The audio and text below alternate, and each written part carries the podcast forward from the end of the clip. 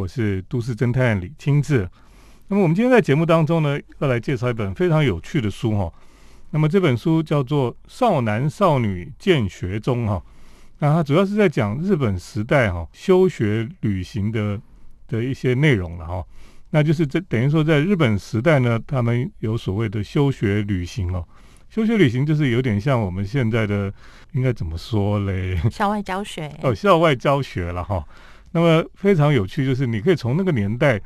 他们的旅行的方式还有他的路线哈。因为我们现在因为疫情的关系，我们也不能出国哈，我们就来看看说到底在日本时代这些少男少女哦，这些学生们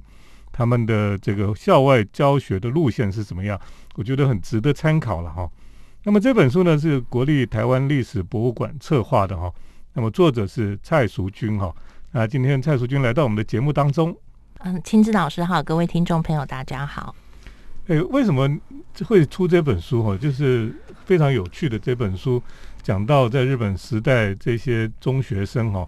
他们校外教学的这个旅行的路线，还有他们的哎有一些是他们的感想了哈。诶，为什么想会想要出这本书？啊，其实主要这本书是由国立台湾历史博物馆做策划，因为他们在之前馆方办了一个关于上学的一个展览，他们就发现说他们在馆藏里面有非常多本是日本时代那时候的毕业纪念册。当然，那个从毕业纪念册里面就会发现，哇，他们好像去玩了很多地方。嗯，那我们仔细去看的那些地方，就发现，哎，有一样的地方，也有不一样的地方。于是就会引发好奇，诶，那个时代的他们的学校生活究竟有哪些有趣的事情呢？我想，毕业纪念册上面的照片是一个主要的一个主干，然后另外一个部分就是我们从那个日本时代有一些文献资料，就是那时候他们可能学生会有所谓的校刊这个部分，他们其实记载了一些他们关于去旅行的心得。那我们就是以这个为血肉来架构出这样子一本关于日本时代休学旅行的书籍。嗯嗯，所以这本书里面哈就收集了很多日本时代的照片了哈。那很多是呃当年的这些毕业纪念册里面的照片哈，对，那你就可以看出他们去什么地方旅行啊，然后他们旅行的这些地点哈，然后是不是他们还有是不是要写报告？是不是？对，是要写报告的。嗯，所以在这里面也有揭露了很多这些学生哈，他们到台湾各个地方旅行的时候呢，他们内心的感想哈，啊，有的到阿里山啊，有的到日月潭啊，然后到不同的地方呢，他们第一次看到。不同的这些地理的景观哈，他们内心有一些不同的感触哈，嗯，都有写下来。我就觉得哇，原来这个就等于说，其实这写这些东西的人，现在应该是阿公阿妈，或是已经不在了吗？还是对哦，依照因为我们现在收录的大概就是一九三零到一九三八年这样子，所以有可能他们现在是还在的哦。对对，那你这些资料都从哪里来的？资料主要是由呃，当然那个毕业纪念册上面是由国立台湾历史博物馆本来的馆藏，然后他们有有收集了蛮多日本时代的资料，以及我们参考了蛮多关于就是台湾针对于日本时代的一些研究，然后的论文。所以在这本书的后面，其实有一些我们所有参考的书目，包含包含论文、包含书籍等等。嗯。所以也算是一个非常详细、呃丰富的一种研究的内容了哈。对对。哎，其实你我们讲到说这个日本时代这种校外教学，对校外教学，对他们的校外教学哈，其实有分很多种，对不对？对，分很多种，有远足，有这个我们讲的休学旅行哈。那么另外还有去爬山的，还有去海边的。对，那个临海教育。嗯哼，嗯，他们是怎么分类的？嗯，它大致上是比较，我们其实这个是根据林雅慧她在修台湾学日本这一个论文里面，她其实针对这个旅行上面有做一些研究，所以有大概以下几个划分。第一个就是远足的部分，当然就是以步行的距离，但是比较近，然后不过夜，然后一天来回。嗯那日本时代的学生的教育里面，那个体能的训练其实是一个还蛮。关键的。所以他们真的都真的是走路这样。对，然后还有另外一个就是登山，比如说登新高山，也就是我们的玉山，也是他们就是还蛮多的那个资料里面都会写他们那个登高山的这种心情，登新高山的心情。嗯那另外还有一些哦，比如说包含就是教学的，比较类似于我们的毕业旅行家校外教学的这种环岛的一个概念。比如说我们在这次的六条路线里面，就其中有一条路线在讲台中师范学校他们进行了一场就是十天，然后环岛。台湾一周的这样子的一个旅行，那另外就是说，呃，区域的旅行，就是它缩小范围，区域的旅行，它就是一一个比较是本岛各地的参观跟见学。嗯，嗯，所以关于这个呃日本时代的休学旅行哈、其实就是像你刚刚讲到说，像毕业旅行，再配合这个呃户外教学嘛哈、我觉得这的确是我觉得比较有意义了哈、因为现在学生哦，我们看中学他们办的这个户外教学，其实他们去旅行都是去所谓的这个游乐场啊，对，什么一三六九。一三六九，义大剑湖山，然后六福村、九族文化村。对，那那时候我儿子去参加，他就觉得说都很没有意义，就只是去玩游乐游乐设施而已，嗯，都没有去真的看一些文化历史的东西了哈。对，我觉得这就蛮可惜的了哈。那这本书讲到日本时代他们的休学旅行哈，等一下我们再继续来分享这里面的内容。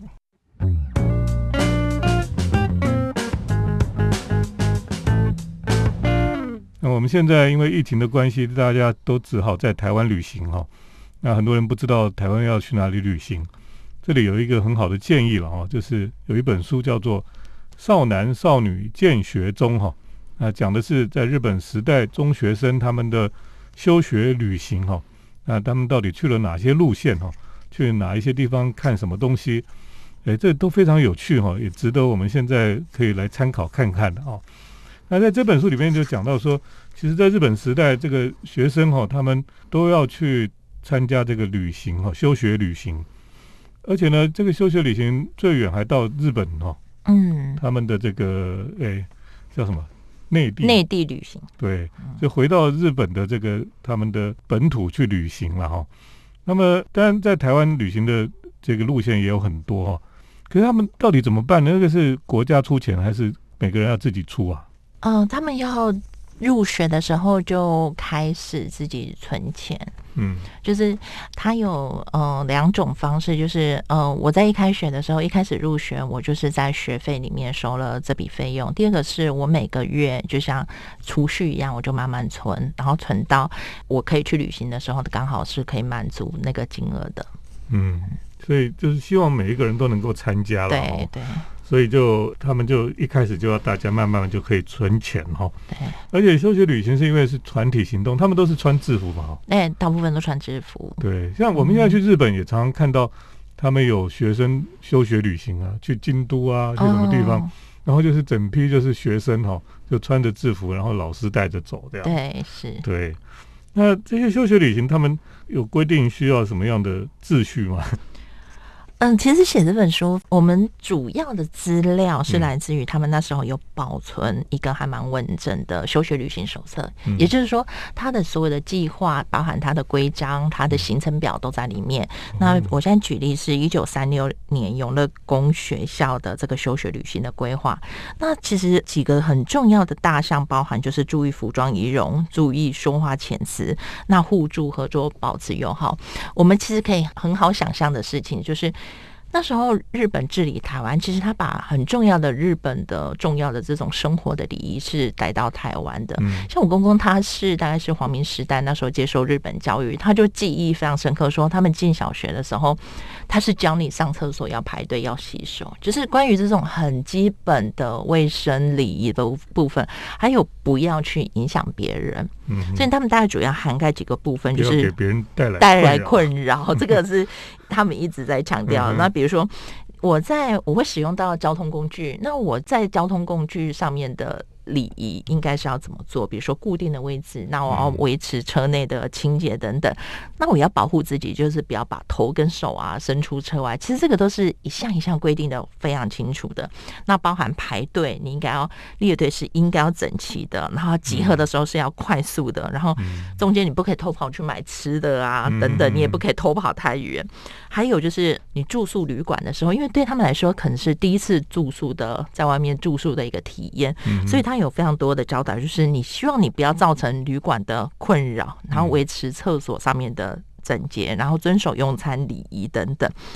然后熄灯之后不要说话，你也不要太大声，这样子。那关于健康的部分有很多啊，他提醒你就是要每天上厕所啊，不管再怎么累的哈，盖被子。然后还有一个还蛮重要的，就是为什么我们可以得到那么多的骨肉去回溯那个时代的休学旅行，最主要是他们有规定，就是你当天回到旅馆之后，你要写笔记。就是然后记下来，对，所以他们的延伸到他们的必带清单里面，就一定要叫你带纸啊跟笔，因为这是非常非常重要的一件事情。所以我们在这个时代也得以就是窥见，就是那个时代的旅行的样貌。那我再补充一点说明，因为我们我自己的小孩子在南部，所以。他去旅行就是去那个六福村，嗯，就是也是走这个路线，嗯。但是我们现在说的休学旅行，在日本时代的教育，它只是教育的一环，也就是说，它其实是教室的延伸，延伸，对对。所以包含很多历史啊，包含我们学到的地理的知识等等，其实就是这样子去做的。嗯，其实就是一个户外教学了哈。对对。那么，呃，你刚刚提到像这些在休学旅行过程里面的这些。秩序什么等等的要求哈，其实现在你听起来也是觉得很重要，因为现在你看很多人出去旅行都就是没有规矩哈。对。那么小朋友也是都没有没有人在要求，现在老师好像也不太要求小孩这样的哈。嗯嗯。其实那些都是呃非常重要的了。那这本书里面也还有提到，比如说他们去呃旅行的过程里面要带水壶啦，要带这个呃个人的药品啦，还有这个。念书利达姆啊，对，哎，你说它里面还有提到说要戴口罩啊，要戴口罩，因为他们可能会去，其实。日本时代，你知道台湾那时候会有一些传染的疾病，所以其实日本政府来台之后，对于这个卫生的教育其实还蛮着重的。那另外一个部分就是那时候的口罩是以纱布为主，因为他们会可能会去参观一些，比如说像嘉义制裁所，其实是有粉尘的，所以他们会建议，就是也会把口罩列为一个必要的携带项目。对，所以现在看这本书哈，就觉得当年的要求哈，到现在看起来还是蛮先进的。对。好，等一下，我们再继续请蔡淑君来跟我们分享《少男少女见学中》。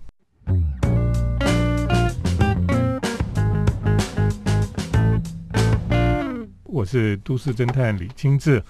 我们今天在介绍一本书哦，《少男少女见学中》了哈。那么是日本时代这些中学生他们休学旅行的点点滴滴，还有他们当时到底去哪里旅行了哈。我觉得在我们现在国内旅行非常盛行的这个时代里面哈，诶，这本书也是非常值得我们来参考嘛。那这本书是国立台湾历史博物馆策划，那么蔡淑君他所写的一本非常有趣的书哈。呃，我觉得这本书里面到底这些中学生哦，他们的路线哦，到底在台湾他们都去哪些路线？嗯，我们在这本书有六条路线，那。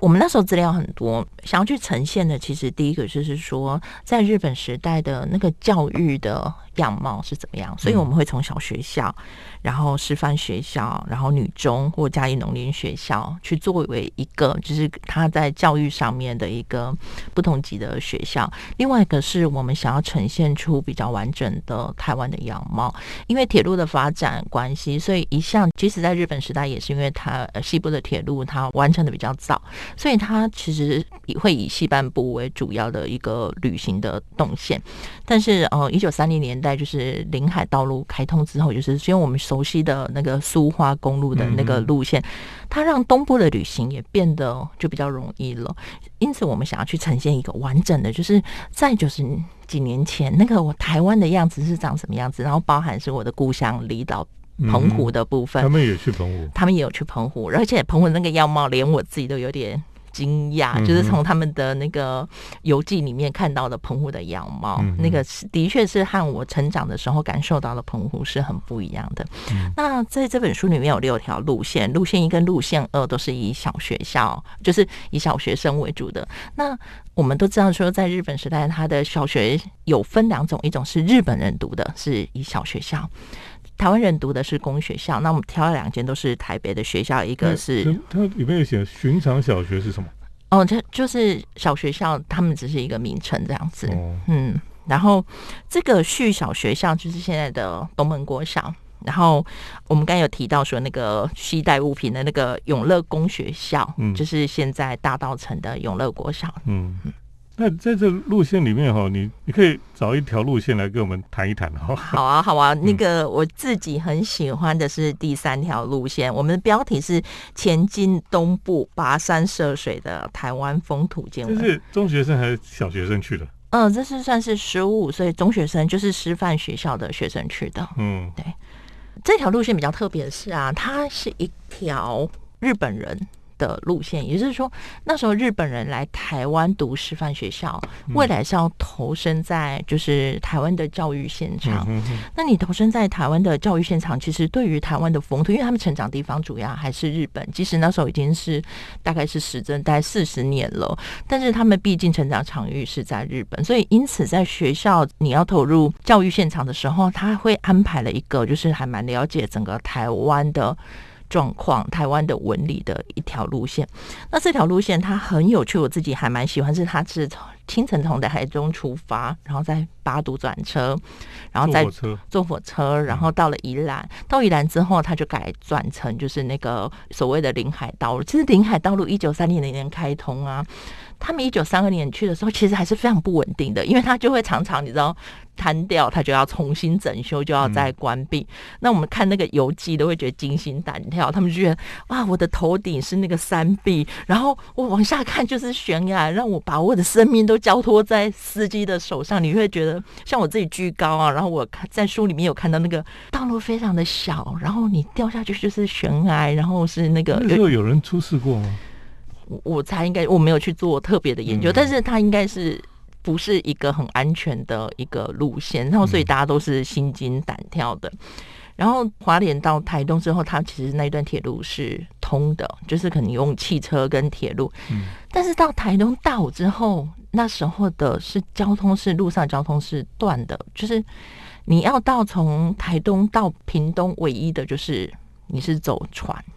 哦，没有那南回，对，没有南回。那这群学生他们做的事情就是用脚，就是有点像是现在的那个阿朗伊古道的那个路线，他们是真的就是用他的双脚，然后嗯走过去这一段路。嗯、我自己感受到一件事情，就是我们现在很习惯便利的交通。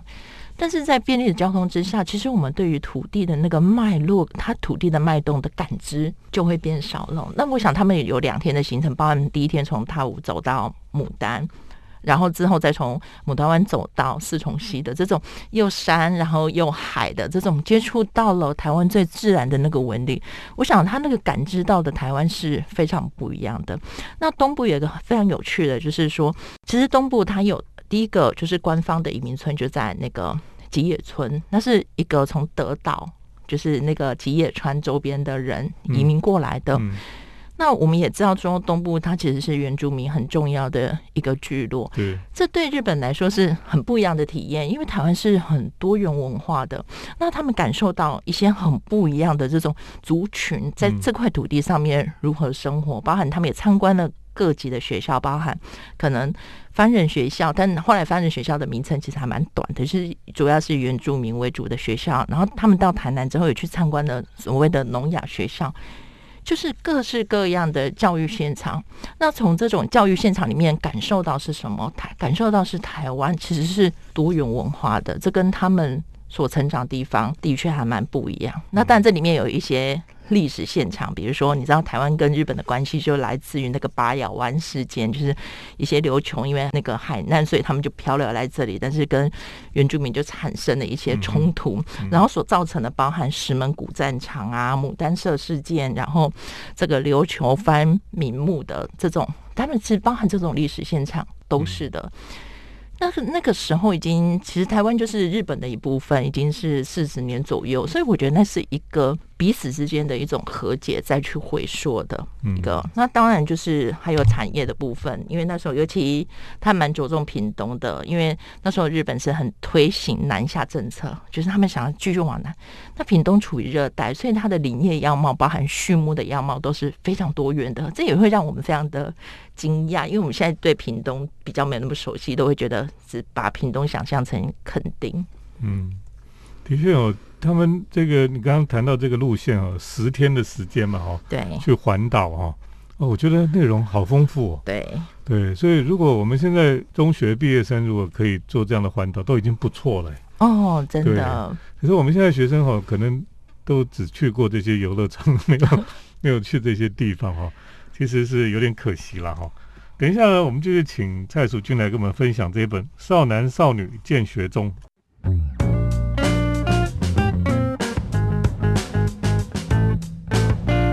我是都市侦探李清志。那我们今天在节目当中呢，跟大家介绍的这本书哈，叫做《少男少女见学中》了哈。那么它是在讲日本时代休学旅行的一些内容。在这个时代里面哈，我们都只能在台湾旅行哈。看这本书呢，就觉得哎，非常的贴切了啊。因为以前我们没有好好在台湾旅行，哎，现在就要花点时间在台湾旅行，对来看这本书，诶，可以做很好的参考哈。这本书是国立台湾历史博物馆策划的，那么由蔡淑君他来创作的哈。那我觉得这本书真的非常好看的哈。诶，可不可以带着这本书哈？在台湾旅行。其实那时候我们开始在进行这本书的策划的时候，其实就希望这件事情，就是说，其实透过这一本书，我们应该更要多一点认识台湾的土地，因为其实这是国立台湾历史博物馆所策划的。但我们都认为说，其实历史不是存在课本，也不是只是知识，其实我们的历史就在我们的周边。比如说像我自己所处的台南，林百户又重新开幕了，它是一九三二年开幕，那时候。整个银座丁，它其实是非常繁华的。但我们现在回到中正路的时候，你就可以去想象到这件事情，或者是现在大家去台南美术馆二馆啊，就是板帽的那一座建筑，你会觉得哇，是个打卡民宿。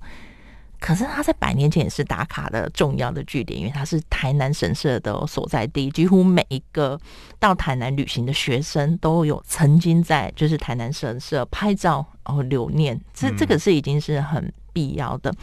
那我自己觉得一件事情，就我我其实也是一个，就是花在国外的时间比在台湾的时间还多的。那真的是透过整理书写这本书，真的让我们发现说，其实台湾土地上面有很多。其实现在还在我们周围，但它蕴藏了很多很有趣的故事，所以还蛮希望说可以带着这本书，然后好好的认识我们的土地。那也许可以从另外一个样貌来看，你本来是好像没什么兴趣的台湾的旅行，它其实可以玩的更有。深度好像可以穿越时空去感受到，哇，以前那个时代，然后学生们是怎么旅行的？那时候发生了什么样子的事情？我觉得这是也是一个好好认识土地很好的方式。对，而且我我这本书里面哈，因为它有很多历史的照片嘛，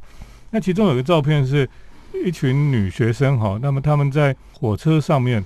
每个人都拿着一个便当哈，在吃火车便当哈，这个照片我非常印象很深刻哈。其实他们当年比我们现在还辛苦一点，因为他他那时候好像火车从台北到高雄要很久，比较久的时间。对，我们现在高铁是很快哦，可是以前就是要坐很久的时间，而且那个火车好像比较小一点，嗯，那大家挤在里面哦。可是大家都很开心，在书里面呢，你就可以看到他们去日月潭，他们去阿里山，我们现在都可以去的地方，诶，他们就会写下他们的感想哈。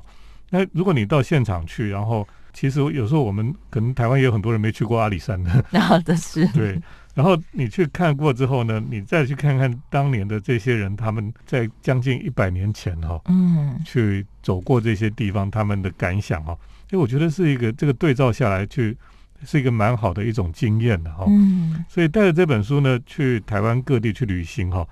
你也可以想想看，将近快一百年前的人，他们是怎么去旅行，然后他们的。所看到的哈，还有他们感受到的，跟我们现在到底有什么不同哈？我觉得这是一个非常有趣的一种体验的方式了哈。所以这本书呢，《少男少女见学中》哈，讲这个日本时代中学生他们的休学旅行哦，非常推荐听众朋友来找一本来看一看哈。这本书是国立台湾历史博物馆策划蔡淑君来撰文的这本非常有趣的书哈。今天介绍给听众朋友，也谢谢楚俊今天来到我们节目当中。好，谢谢。谢谢听众朋友的收听，我们接下来是铁道建筑散步的单元。铁道建筑散步，